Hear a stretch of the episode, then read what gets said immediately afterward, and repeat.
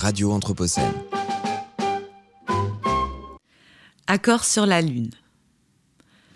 Le 21 juillet 1979 est ratifié le traité sur la Lune et les autres corps célestes. La date est importante.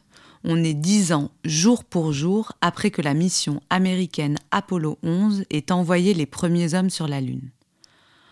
En posant le pied sur cette surface céleste, Neil Armstrong et Buzz Aldrin vont engendrer sans le savoir des inquiétudes juridiques nouvelles à l'origine de ce traité.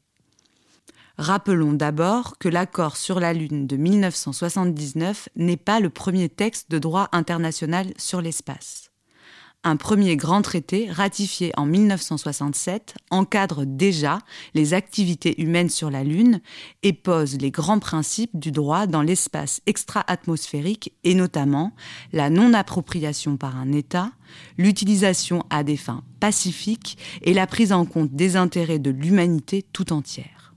Ce sont des principes que l'on va retrouver dans le traité de 1979. Mais l'alunissage américain ouvre une nouvelle question, celle des ressources lunaires. L'inaccessible semble désormais à portée de main, ou presque. L'objectif du traité sera alors de réguler les activités humaines dans le système solaire, mais aussi l'exploitation des ressources que l'on pourrait y trouver. C'est dans ce sens que le texte énonce dans son article 11 que les ressources naturelles de la Lune et des autres corps célestes sont le patrimoine commun de l'humanité. Ce concept consiste à dire qu'il existe des ressources qui appartiennent à l'humanité tout entière et que aucun État ne peut s'en saisir. Et c'est complètement nouveau pour l'époque.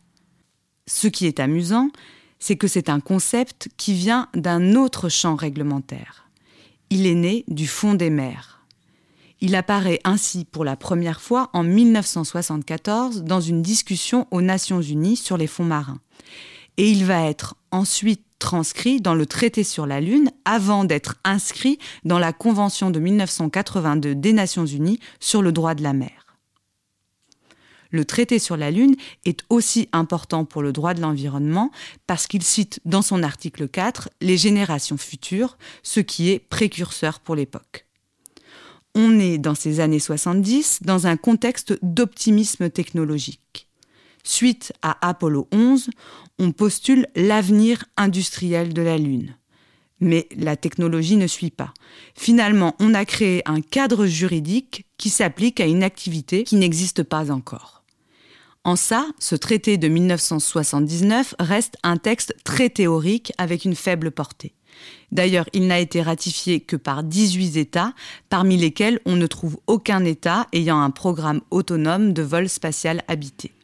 Les fonds marins, les corps célestes sont de nouvelles frontières pour l'humanité de nouvelles frontières qui ont généré la création d'une réglementation des confins qui introduit cette idée géniale de patrimoine commun de l'humanité et qui parle des générations futures.